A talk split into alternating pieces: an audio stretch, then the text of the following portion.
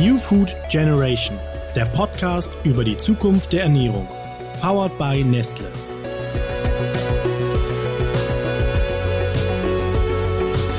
Herzlich willkommen bei New Food Generation, dem Podcast über die Zukunft der Ernährung. Mein Name ist Johanna Klum. Ich bin Moderatorin und ein absoluter Foodie. Ich liebe Essen einfach und ich möchte herausfinden, was und wie wir in Zukunft essen werden und wie das unser Leben verändern wird. Mit Insidern und Keyplayern der Branche spreche ich in jeder Folge immer über ein Thema, über einen Megatrend, der bestimmen wird, was schon bald auf unseren Tellern landen könnte. Werden wir in Zukunft Quallen essen und Wasser aus Luft gewinnen? Das besprechen wir heute und verschaffen uns erstmal einen richtig guten Überblick in dieser Folge über die spannendsten Foodtrends und klären, ob wir wirklich bereit sind für echte Veränderungen, beziehungsweise was passieren muss, damit wir offener gegenüber Food-Innovationen werden. Wie in den nächsten Folgen auch, habe ich heute zwei Gäste mit an Bord. Zum einen Fabio Ziemsen, CEO von NX Food und zum anderen Ernährungswissenschaftlerin Prof. Dr. Christine Brombach. Mit Fabio spreche ich vor allem über die krassesten Ernährungstrends, die uns in den nächsten Jahren erwarten. Professor Dr. Brombach wird das Ganze von der psychologischen Sicht einordnen und uns unter anderem erklären, was sich in den Köpfen eigentlich verändern muss, damit wir überhaupt bereit sind für neuartige Ernährungsformen. Den Anfang macht Fabio. Er ist als Obstverkäufer gestartet und mittlerweile CEO von NX Food, dem Innovationshub des Metro-Konzerns. NX Food entwickelt neuartige Foodlösungen und berät ihre Kunden unter anderem zur Implementierung von neuen Lebensmittelkonzepten und Produktinnovationen. Und weil Fabio sich chronisch unterfordert fühlt, hat er nebenbei auch noch einen Verband für alternative Proteinquellen gegründet. Hi Fabio. Ja, hallo.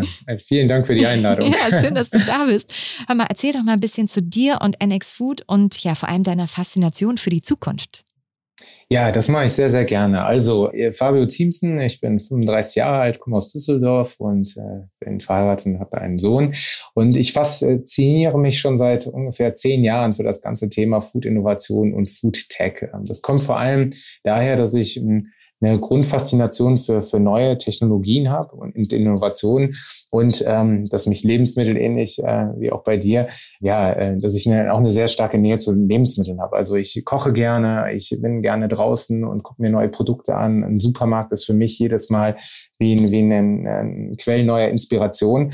Und so hat sich das vor zehn Jahren beides zusammengeführt und dann habe ich gedacht, Mensch, ähm, wenn die ganze Welt digitalisiert wird. Damals war es auch vor allem so, dass der Büchermarkt sich digitalisiert hat, aber auch viele andere Produkte online verkauft worden mhm. sind. Wie, welche Auswirkungen hat das auf die Lebensmittelbranche? Und habe mich zunächst einmal mit der äh, Digitalisierung der Distributionskanäle auseinandergesetzt. Und ähm, ja, im Laufe der letzten Jahre ähm, ist dann quasi mehr die Digitalisierung der, des kompletten Foodsystems äh, daraus entstanden. Und das beinhaltet halt viele der Themen, die du eingangs schon äh, genannt hast. Das beinhaltet vor allem, wie können wir im Grunde Kreislaufwirtschaft antreiben, wie können wir in Zukunft Ressourcen neu allokieren und wie werden wir uns vor allem in Zukunft äh, ernähren. Und das, äh, da habe ich jetzt das große Glück, mich damit hauptberuflich auseinandersetzen zu können und wie du schon gesagt hast, äh, auch einen Verband gegründet zu haben, mit dem wir uns dem ganzen Feld der alternativen Proteinquellen widmen. Ja, super spannend. Ich finde auch schön, ich finde immer schön, wenn man so verwandte Geister findet, die auch sagen, setz mich einfach in einem gut sortierten Supermarkt ab und hol mich fünf Stunden später wieder ab. Ja. ich bin so lange glücklich hier. Ja. ja. Ähm, sag mal, wenn du jetzt sagst, ähm, Zukunft der Ernährung, ähm, lass uns doch mal anfangen mit, was ist denn der Status quo eigentlich heute? Wie ernährt sich der durchschnittliche Deutsche? Und äh, warum ist es so wichtig, sich auch weiterzuentwickeln?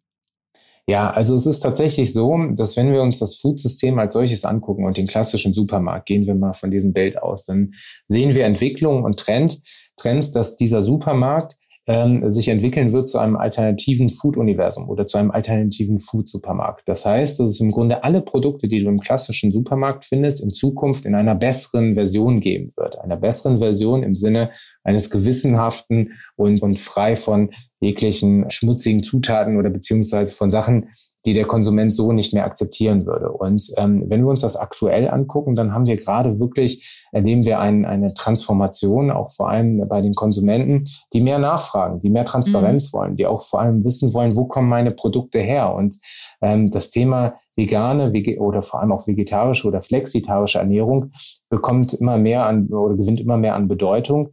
Und ähm, ich hatte letztens auch mit jemandem das Gespräch, der hat gesagt, Mensch, hier herrscht schon so eine Social Peer Pressure. Das heißt, dass im Grunde alle in seinem Freundeskreis sich jetzt nur noch vegetarisch ernähren oder beziehungsweise flexitarisch, also sehr, sehr stark auf den, den Konsum achten und dass man sich dann automatisch auch dazu berufen fühlt.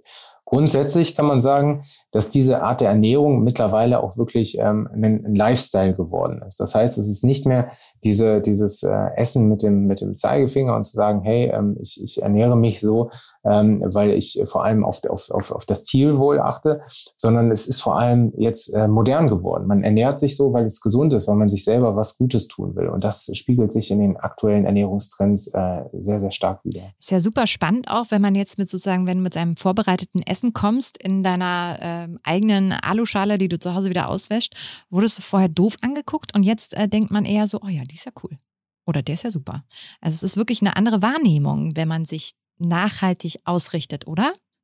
Ja, absolut, absolut. Also es ist äh, in der Tat so, dass wir alle uns ähm, dessen mehr und mehr bewusst werden, welche Verantwortung wir gegenüber der Umwelt haben, aber auch vor allem gegenüber den zukünftigen Generationen die Fridays for Future Bewegung, aber auch die Diskussion um den Klimawandel, die 17 Nachhaltigkeitsziele der UN. Das sind alles Trends, die wir gerade mehr und mehr sehen und die vor allem dafür sorgen, dass der komplette Lebensmittelmarkt sich in eine bestimmte Richtung entwickeln wird. Aber es ist natürlich auch rein ökonomisch betrachtet ein, ein Thema der Potenziale. Also hier ergeben sich ganz äh, neue Märkte, die für viele neue Akteure interessant sind. Startups, Venture Capital Unternehmen, die hier in den Markt äh, gehen und helfen, dass schnell neue Anbieter entstehen, die im Grunde die Arbeit der Großen in Frage stellen und sagen, hey, wir können es, wir Kleinen können es besser und vor allem schneller. Wir können schneller unsere Produkte validieren. Wir können schneller testen, ähm, welche Märkte gut sind. Und das ist etwas, was den Markt gerade enorm anheizt und dafür sorgt, dass wir mehr und mehr neue, ähm, neue Produkte und neue Innovationen sehen. Und das macht dieses Umfeld gerade sehr, sehr spannend. Ja, super interessant, wie viel Bewegung da drin ist. Ähm, was siehst du denn als die fünf heißesten Trends, die du auch ähm, ja bei uns wahrnimmst? Es gibt dieses ganze Thema der funktionalen Ernährung. Mhm. Du hast gerade eben gesagt, Personalized Nutrition. Das fängt aber auch schon sehr, sehr stark damit an oder, oder hängt damit sehr, sehr stark zusammen, dass sich der Konsument aus einer sehr funktionalen Perspektive den Lebensmitteln äh, nähert. Das heißt, er guckt sich an, okay, gibt es jetzt kleine Ingwer-Shots? Äh, als nächstes sind es irgendwelche Saftkuren. Wodurch kann ich besser im Grunde durch den Tag starten? Und ähm, da gibt es sehr, sehr viele ähm, Lösungen in dem Bereich. Viele davon sind pflanzenbasiert und so sind wir im nächsten großen äh, Trend der alternativen Proteinquellen, also sprich alles, was Pflanzen pflanzenbasiert ist. Darunter würde ich jetzt auch mal an der Stelle Pilze und auch Algen zählen. Dann das nächste Thema der, ähm, der kultivierten Produkte, also Cultivated Meat, Fish und Dairy, also Milchprodukte. Das sind so die Themen, die, an denen auch sehr, sehr viel gerade geforscht wird. Ne? In Deutschland äh, wird das Ganze noch unter dem Thema Laborfleisch oder In-vitro-Fleisch ähm, geführt. Da geht es darum, wirklich ähm, künstlich diese Produkte herzustellen, um halt auch gute Alternativen zu schaffen, die entlang der kompletten Wertschöpfungskette eins zu eins genutzt werden können, ähm, im Gegensatz zu äh, konventionellen Fleischprodukten. Und das ist zum Beispiel auch ein sehr, sehr großer Teil. Und ähm, ein weiterer ist äh, das, was ich gerade eben gesagt habe, diese neuen Clean Label Produkte, also Produkte, die einfach nur noch wenige äh, klare Zutaten haben, wo man im Grunde jetzt als Konsument auch kein großes Fragezeichen hat, wenn man sich die Zutaten und Ingredients-Liste anguckt, sondern ganz klares Verständnis davon hat, was in, in, in, den, in Produkten drin sind. Und darüber hinaus gibt es natürlich sehr, sehr viele kurzfristige Trends, die man sieht, neue Pilzsorten, die, äh, die auf den Markt kommen oder auch im ganzen Thema Botanicals, dass wir halt auch viele Produkte haben, die jetzt äh, alkoholfrei sind und auf diesen gesunden Lifestyle einzahlen. Also das ist äh, da findet gerade sehr, sehr viel statt, aber im Großen und Ganzen kann man sich dieses Bild vor Augen führen eines alternativen Food-Universums, in dem es süße Produkte gibt, in dem wenig Zucker drin ist, in dem es Produkte gibt, wie Fleisch äh, schmecken, aber äh, pflanzlicher Natur sind, in dem es Produkte gibt, die äh, die Funktion von Plastik haben, aber recycelbar sind. Und diese ganzen Faktoren führen dazu, dass wir gerade halt äh, eine, eine wahnsinnige Transformation erleben. Das macht mir ja richtig Bock auf Zukunft. Also ich ähm, finde mich auch ehrlich gesagt in total viel wieder. Ich bin äh, auch seit jetzt ähm, eineinhalb Jahren ungefähr äh, Flexitarier und merke auch, wie ich bei mir ähm, auch tatsächlich, ähm, seit ich Kinder habe, noch mehr immer überlege, wie kann ich das irgendwie ähm, nachhaltiger gestalten? Wie kann ich mich überhaupt grundsätzlich nachhaltiger aufstellen? Ich glaube, das ist auch ja nach diesem Jahr, was wir alle hinter uns haben, für viele ein Thema. Wir wollen auch irgendwie schauen, dass wir auch unserer Umwelt möglichst viel Gutes tun. Ähm, viele Sachen davon, äh, wie jetzt zum Beispiel, du hast es in Anführungszeichen Laborfleisch genannt, da wird noch dran geforscht, das kommt erst noch so richtig. Welche Sachen können wir denn jetzt schon so richtig leben? Was, was würdest du sagen, sind Trends, wo wir ähm, jetzt schon richtig aufspringen sollten? Ja, also das sind in der Tat diese pflanzenbasierten Lösungen, dass man jetzt wesentlich einfacher sich äh, gesund und pflanzenbasiert ernähren kann und der Weg hin zu einer, äh, sage ich mal, flexitarischen Ernährung oder gar einer vegetarischen Ernährung wesentlich einfacher ist. Wir haben ganz viele Produkte, die äh, von, von der Textur, von dem äh, kulinarischen Profil ähm, der, dem Original ähneln und jetzt schon ermöglichen, dass man, dass man sich eigentlich sehr einfach ähm, äh, so ernähren kann. Ich hatte gerade eben auch davon gesprochen ähm, oder sehr, sehr viele Trends aufgezeigt, die halt im Endkonsumentensegment äh, sich wiederfinden. Aber das geht natürlich auch über die komplette Wertschöpfungskette. Wenn wir in die Zukunft gucken, dann reden wir vor allem davon, dass, das, äh, dass die Wertschöpfung in Zukunft vor allem wie ein Netzwerk ist. Nicht mehr eine klassische horizontale Wertschöpfungskette, sondern dass wir auch viel Direct-to-Consumer äh, Elemente drin haben. Das heißt, dass Hersteller direkt mit dem Kunden in Kontakt treten. Das sehen wir gerade bei Marken wie Just Spices, Ankerkraut, aber auch Coro oder auch Foodspring, die halt direkt über ihre Online-Kanäle eine sehr, sehr große und breite Reichweite aufgebaut haben, die natürlich zum einen in dem funktionalen äh, Segment äh, unterwegs sind, aber es auch schaffen, mit ihren Kunden gemeinsam neue äh, Lösungen zu entwickeln. Also deswegen, wenn, wenn du mich jetzt fragst, was sind gerade so kurzfristige äh, Trends, dann kann ich dir ganz klar sagen, dass wir schon mitten in dieser pflanzenbasierten Revolution äh, drinstecken und auch ganz klar diesen Trend sehen zu sauberen und äh, klar definierten Strukturen und Labelprodukten. Es ist wirklich spannend, wie ähm, Nachhaltigkeit äh, ein Motivator auch ist für die gesamte Ernährungsbranche, oder? Absolut, absolut. Es wird auch von den Kunden eingefordert. Das ist eigentlich jetzt nicht mehr, sage ich mal, ein Übel äh, oder mit dem ich mich beschäftigen muss, sondern es ist mehr zur Notwendigkeit gekommen. Es ist auch, sage ich mal, aus Markenperspektive auch äh, deswegen sehr, sehr wichtig, weil man sich ja auch dazu verpflichtet, mit dem Kunden gemeinsam diesen Weg in die Zukunft zu gehen. Und da äh, haben natürlich die großen Produzenten eine, eine, eine ganz schöne Verantwortung, diesen Weg auch mitzugehen. Ähm, nicht nur, weil er eingefordert wird, sondern weil wir halt auch ähm, große Herausforderungen bis 2050 haben, wenn wir von dem Thema Bevölkerungswachstum mhm. reden oder auch dem Klima. Ja, auf jeden Fall. Ähm, ich würde gerne mit dir einen kleinen Tempowechsel machen und ja. zwar eine Runde Fast Food mit dir spielen. Heißt, es gibt jetzt eine Handvoll äh, knackige Entweder-Oder-Fragen für dich, für deren Antworten du jeweils nur drei Sekunden hast. So lernen wir dich ganz schnell noch ein bisschen besser kennen. Hast du Bock? Ja, sehr gerne. Na dann, los. Döner, mit oder ohne Zwiebeln? Mit Zwiebeln. Was schmeckt dir besser, Hafer oder Erbse? Äh, Erbse. Ab sofort jeden Tag dasselbe Gericht oder jeden Tag ein anderes und dafür nie wieder das gleiche essen? Uh, äh, jeden Tag ein anderes Gericht. Zukunftstrend, Insekten oder Algen? Algen. Was ist dir wichtiger, Frühstück oder Abendessen? Mir ist Abendessen wichtiger. Cheat Day oder ich esse eh, was ich will, und zwar immer? Ich esse eh, was ich will. Und zum Abschluss, welches Lebensmittel muss bei dir wirklich immer im Kühlschrank sein? Ach, das ist eine, eine gute Frage. Da äh, gibt es einige. Ähm Zähl auf. Ja, also, Was finden wir immer bei Fabian ja, Kühlschrank? Bei mir, bei mir findet man immer Ingwer. Ingwer ist äh, eines der, der, der wichtigsten Elemente. Bei mir findet man immer ähm, Blaubeeren. Blaubeeren ist auch, es geht nicht ohne. Und natürlich äh, gute Passata, äh, Tomatenpassata, am besten von Mutti für eine super schöne Nudelpasta. Ja, also das sind und meistens auch Pasta, die noch nicht verbraucht worden ist. Ich bin ein absoluter äh, Nudel-Addict. ja, sehr schön. Hör mal, wir reden ja von äh, der Zukunft und den Trends. Und da werden ja immer unterschiedlichste Perspektiven vorausgesagt. Und äh, einige davon treffen komplett zu und andere sind so richtig schöne Zukunftsflops. Mhm. Ähm, wie siehst du das denn zum Beispiel beim Thema Insekten. Also weltweit haben die sich definitiv durchgesetzt. Um zwei Milliarden Menschen ernähren sich mittlerweile von Insekten. Bei uns irgendwie aber ja nicht so ganz, oder? Also das Insektenthema ist tatsächlich ein, ein Thema, zu dem ich in den letzten Jahren oft befragt worden sind, weil wir mit Plumento Foods die ersten waren, die Insekten in den deutschen äh, Supermarkt gebracht haben, als die Food Novel es zugelassen hat. Und wir haben natürlich sehr, sehr viele Tests damals durchgeführt und uns geguckt, in welcher, in welcher Applikationsform kann, kann das äh, Produkt funktionieren. Und ich muss leider sagen, dass ähm, das Produkt als solches ähm, natürlich sehr, sehr stark davon abhängt, über welchen Mehrwert es wahrgenommen wird. Aber man mhm. muss leider sagen, dass es flächenwirksam sich nicht durchgesetzt hat. Wo es hingegen sich allerdings sehr, sehr stark durchsetzt, ist im Feed-Bereich, also in der Tierfuttermittelindustrie. Dort sind im Grunde Soldatenfliegen und Co. die Lösung für die Probleme von morgen, weil sie halt sehr, sehr stark auf den Kreislaufwirtschaftsgedanken einzahlen und sich dort sehr gut nutzen lassen. Und Unternehmen, die in dem Feed-Bereich aktiv sind, äh, sammeln wirklich Millionen an Venture Capital Geldern ein, ähm, um halt wirklich voll, vollautomatisierte Komposthaufen, will ich sie mal nennen, zu entwickeln. Das sind riesige Fabriken, in denen ähm, Insekten ge gezüchtet werden und auch produziert werden. Ah, okay. Also ein Trend, der sich jetzt zumindest bei uns in Sachen äh, Ernährung unabhängig vom Tier nicht so ganz durchgesetzt hat ähm, und ja auch für viele immer noch so ein bisschen verrückt wahrgenommen wird. So wie kann man nur Insekten essen?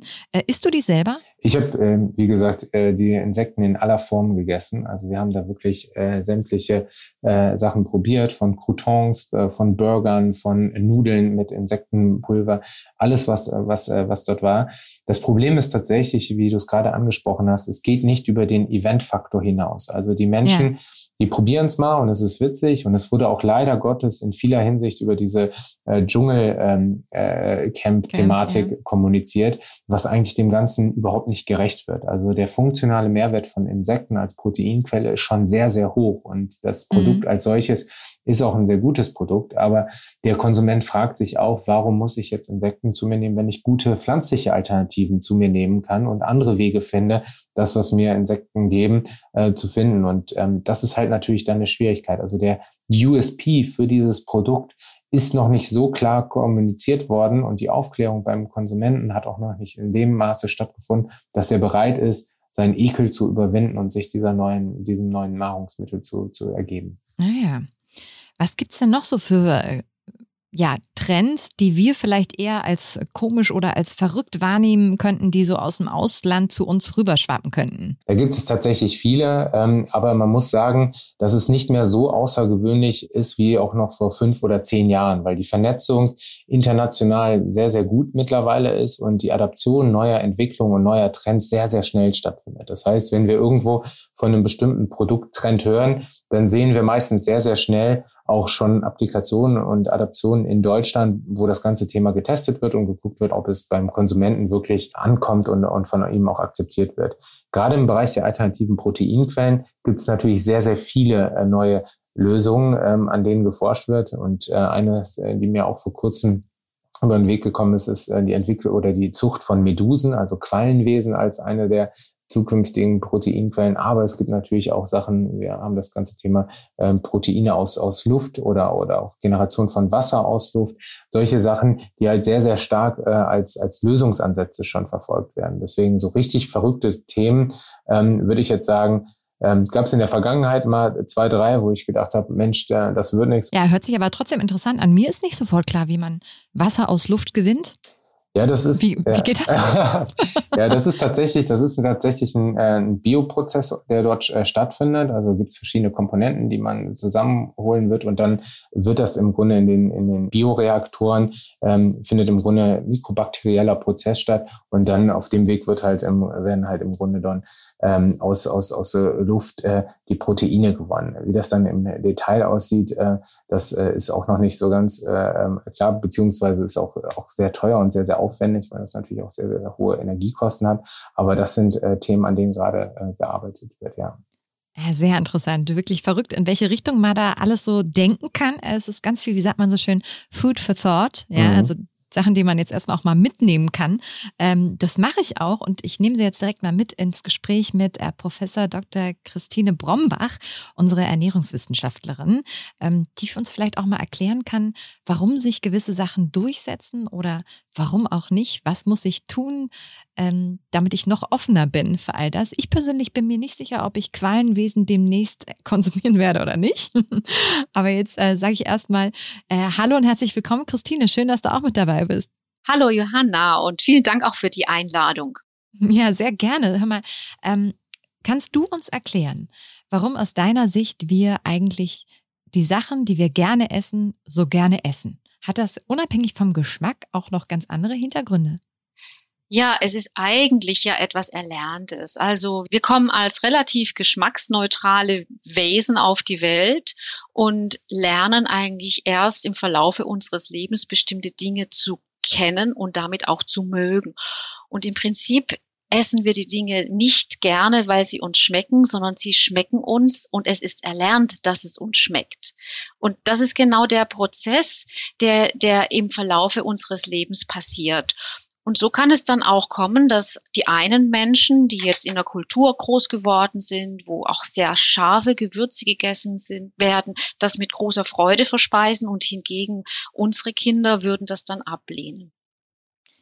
Ah, okay. Das heißt also, den Kindern nicht immer nur die Nudeln machen, sondern gleich von Anfang an auch äh, viele andere Gerichte und auch äh, auch gerne einfach mal öfter dasselbe probieren, um dem eine echte Chance zu geben? Ja, und es ist ja eigentlich noch ein viel weitreichenderer Prozess. Also das Schmecken lernen beginnt ja schon vorgeburtlich. Das äh, Fruchtwasser schmeckt leicht süßlich und das Kind trinkt dann das Fruchtwasser äh, am Ende seiner seiner äh, der, während das Ende der Schwangerschaft und wird damit eigentlich auch schon auf den Geschmack, der im Fruchtwasser ist, vorgeprägt. Das ist wie so ein mhm. Vorspuren, dass die Natur des Kindern vorbereitet in das Geschmacksumfeld, in das es hineingeboren wird. Und wenn ein Kind dann auch gestillt wird, dann nimmt es auch die unterschiedlichen Geschmäcker in der Muttermilch wahr, weil die gehen in die Muttermilch über und damit entsteht auch jeden Tag eine Variabilität, weil die Mutter ja jeden Tag auch etwas anderes ist und so schmeckt dann auch die Muttermilch jeden Tag nuanciert etwas anders. Kinder ähm, sind dann auch zu Beginn ihres Lebens extrem neugierig. Sie begreifen die Welt, indem sie alles in den Mund nehmen, dran riechen, mhm. dran lecken, dran schmecken und tasten. Ja, die, die Zunge, also ein Erforschungsorgan, was alles zehnfach vergrößert und damit auch einem Kind ein, ein, eine, eine Möglichkeit gibt, die Welt zu, zu erfahren. Und ähm, wenn das Kind dann in diesem Alter ist, dann besteht ja auch grundsätzlich die Gefahr, dass es etwas im Mund nimmt, was potenziell giftig ist. Und die meisten giftigen Stoffe in unserer Umwelt schmecken bitter und deswegen haben auch Neugeborene oder kleine Kinder eine angeborene Ablehnung für Bitteres. Also Kinder zu überzeugen, dass sie jetzt äh, Brokkoli oder äh, Rosenkohl oder Chicorée essen. Ah, das ist, das, das funktioniert nicht so gut. Ja, und Spinat natürlich bei manchen eben auch. Ja, und ähm, in dieser Phase, wo sich das Kind also zunehmend von der Mutter entfernt, autonomer wird, entwickelt das Kind auch eine sogenannte Neophobie. Das ist die Furcht vor etwas Neuem, was eigentlich genetisch betrachtet ein Schutzmechanismus ist. Und dieser Mechanismus äh, führt dazu, dass das Kind Dinge, die es vorher gerne hatte, die es mochte, auf einmal ablehnt. Und dann beginnt so eine puristische Phase, ja, so die, diese Nudelphase, wo nichts anderes auf den Teller darf. Und ich da darf auch nicht, nicht ja, genau, nicht mal so ein Tröpfchen Soße drauf. Das verunreinigt dann alles. Und in dieser Phase ähm, ist es ganz wichtig, dass die Eltern ganz viel Geduld haben, weil ungefähr 16 Mal muss man diesen neuen Geschmack wieder ähm, wahrnehmen, lernen, um es dann zu akzeptieren, zu tolerieren und schließlich zu mögen. Mhm. Ähm, unsere Ernährung ist ja auch immer so ein bisschen Spiegel der Gesellschaft. Also wurde in der Nachkriegszeit aufgrund von Mangel an tierischen Produkten während der Kriege plötzlich immer mehr Fleisch gegessen. In den vergangenen Jahren sind im Rahmen der Globalisierung vor allem Asian Bowls und Fusion Kitchen immer mehr in den Fokus gerückt. Wohin entwickelt sich die Ernährung deiner Meinung nach denn so gerade jetzt? Ich glaube, es sind so verschiedene Richtungen, die wir da gerade feststellen. Also es gibt dann sogenannte Flexitarier, es gibt die Omnivoren, es gibt die Veganer und die verschiedenen Formen des Vegetarismus. Also ich glaube, dass wir zurzeit eine Pluralisierung sehen, und zwar überall dort, wo ich sich Menschen leisten können. Also wir haben verschiedene Trends und verschiedene Entwicklungen, die wir derzeit erkennen. Also wir haben einen großen Anteil von Menschen, die sich sehr viel mehr Gedanken machen über das, was sie essen, ähm, die dann in, in eine Richtung gehen, wo sie eher Gemüse betont äh, oder Pflanzen betont als jetzt fleischbasiert sich ernähren. Ähm, dann haben wir natürlich auch viele äh, Personen, die sich nach wie vor eher ungünstig ernähren. Wir haben eine enorme Zunahme von Übergewicht und ernährungsabhängigen Erkrankungen. Ähm, und dann haben wir verschiedene technische Entwicklungen, die das Ganze auch begleiten. Also da meine ich jetzt beispielsweise den Bereich der Convenience-Produkte, dass wir heute die Möglichkeit haben, innerhalb kürzester Zeit diese Produkte ähm, zu, zuzubereiten. Oder wir haben den Aspekt, dass wir ähm, heute mehr denn je solche Aspekte nutzen wie Essen liefern nach Hause, solche Home-Liefer-Services oder dass ich dann solche frische Boxen bekomme, wo ich eigentlich schon genau die Produkte habe in einem schönen Rezept verpackt, was ich jetzt nur noch ähm, verarbeiten und zubereiten muss. Und wenn ich da eine halbe Knoblauchzehe im Rezept brauche, dann bekomme ich die halbe Knoblauchzehe. Und was ein Aspekt ist, den ich äh, persönlich besonders äh, schön finde, ist, dass sich ganz viele Menschen zunehmend mehr Gedanken machen äh, über die Zusammenhänge zwischen ihrer Ernährungsweise und Umweltveränderungen, Klimaveränderungen. Ähm, und das findet sich auch im wissenschaftlichen Kontext wieder. Da gibt es eine, eine, eine, ähm, eine Empfehlung, die jetzt äh, vor zwei Jahren äh, veröffentlicht wurde, die sogenannte Planetary Health Diet. Das ist eine Ernährungsweise, die Nachhaltigkeit und Gesundheit miteinander verknüpft und es uns damit eigentlich auch ermöglicht, uns heute so zu ernähren, dass auch die planetaren Ressourcen und damit die Zukunft der Menschheit für 10 Milliarden gesichert bleibt. Ich finde es auch super interessant und ähm, einfach eine schöne Perspektive zu denken, dass das, was wir konsumieren, nicht schlecht sein muss für die Umwelt und mhm. äh, für die Weiterentwicklung der Erde. Mhm. mhm. Ja, davon bin ich überzeugt und also wir machen da auch äh, zurzeit ganz spannende äh, Untersuchungen im Zusammenhang mit dieser Planetary House Diet, ähm, dass es tatsächlich Effekte hat, äh, die man in den jeweiligen landwirtschaftlichen Systemen auch wiederfindet und dass man da einen großen, großen Hebel hat. Ähm, muss sich einfach das mit so einem kleinen Rechenbeispiel verdeutlichen. Jeder von uns verspeist im Verlaufe eines Jahres 1,5 Tonnen Lebensmittel. Und das ist eine Menge Lebensmittel, die erstmal produziert und verarbeitet werden müssen. Und wenn man das aufsummiert, dann sind es knapp 100 Tonnen Lebensmittel, die jeder von uns im Verlaufe des Lebens verspeist. Ja, das ist echt viel. Auf der anderen Seite haben wir in unseren Wohlstandsgesellschaft natürlich auch äh, die negativen Seiten von der Fülle an Lebensmitteln, die wir alle haben und die mhm. natürlich toll sind. Ja, wir verschwenden Lebensmittel. Ja, über 90 Kilo pro Kopf und Person. Und ja, das ist einfach unverantwortlich, wenn man dann denkt, dass das alles Ressourcen sind, die vergeudet werden ähm, und die damit auch wiederum klimaschädlich sind und am Ende ja auch endlich sind. Ne? Ja, klar. Ja, sehr spannender Gedankenanstoß nochmal. Christine, vielen Dank fürs, äh, fürs Sortieren, fürs ähm, Erklären. Und ich finde es ja immer interessant, wenn wir nachfragen, warum wir eigentlich so sind, wie wir sind, warum wir so leben, wie wir es tun und warum wir auch das essen, was wir essen. Ähm, ich danke dir. Ich danke dir auch. Vielen Dank. Tschüss.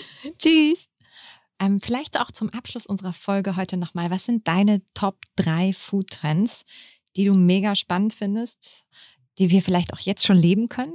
Ja. Hast du da drei für mich? Ja, also das ist tatsächlich das, äh, der, der erste Trend ist der, der Alternativen. Ähm, wir haben bis letzt äh, im, im, Fleisch- und im Fischbereich, ähm, aber auch äh, darüber hinaus im, im Käse- und im, im Milchbereich äh, grundsätzlich ähm, dass wir bislang nur die klassischen Produkte hatten, also Burger Patties oder, oder, oder die klassische Milch. Die nächste Stufe, das ist was, was wir im kommenden Jahr sehen werden, ist, dass es jetzt auch in Bacon übergehen wird, dass wir richtig gute Wurstalternativen haben und vor allem im Käsebereich, dass wir dort halt mehr und mehr äh, Sachen sehen werden, also äh, Mozzarella und, und Parmesan, aber auch, äh, sage ich mal, Camembert auf Cashew-Basis und so. Das sind halt die, die Themen und halt wie gesagt auch ähm, im, im Fischbereich.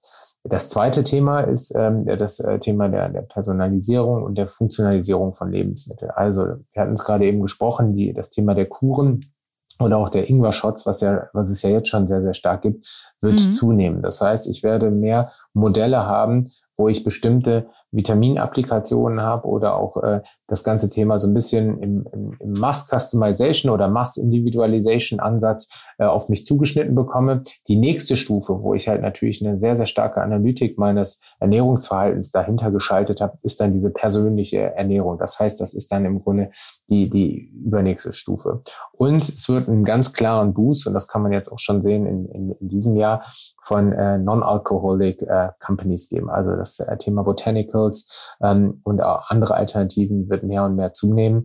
Ähm, das heißt, dass wir dort einfach auch gute neue ähm, Produkte und Lösungen haben, mit denen wir uns halt einfach auch den Tag schöner machen wollen und dabei nicht äh, den, äh, die, die starken Sachen zu uns nehmen. Und das Ganze hat, es klingt jetzt sehr gesund und, und funktional, aber wir sehen da natürlich auch immer einen, einen Gegentrend. Das heißt, authentische Lebensmittel mit einer gewissen Historie ähm, werden dem Konsumenten auch wieder das Gefühl von ähm, einer gewissen Produktsicherheit geben. Das heißt, wenn es zu viel Neuerungen gibt, dann tendiert der Kunde äh, oftmals dazu, sich dann auch an altbewährtes wieder zu wenden. Und ähm, das ist natürlich auch nochmal ein Punkt, der dann greifen wird. Also zusammengefasst, Fabio, ähm, erwarten uns viele spannende Alternativen von Nahrung, die wir jetzt schon bekommen, aber in, in ja, nachhaltiger, in besser, in anders hergestellt. Das finde ich eine total coole Perspektive, auf die ich mich sehr freue. Und ähm, ja, sage Dankeschön für deinen, für euren interessanten, abgefahrenen Input. Und das war's auch schon mit der ersten Folge von New Food Generation. Viele Sachen, die wir heute so angekratzt haben, werden wir in den nächsten Wochen noch vertiefen. Hinterlasst ihr uns, die uns gerade zuhört, auch gerne Feedback in Form von einer Bewertung bei iTunes oder eines Kommentars. Schreibt uns, was euch besonders interessiert und abonniert uns natürlich auch gerne auf allen Plattformen, damit ihr keine Folge verpasst und ich freue mich auf euch, wenn wir uns wiederhören in zwei Wochen. Bis dahin macht's gut und wir hören uns wieder bei New Food Generation. Tschüss!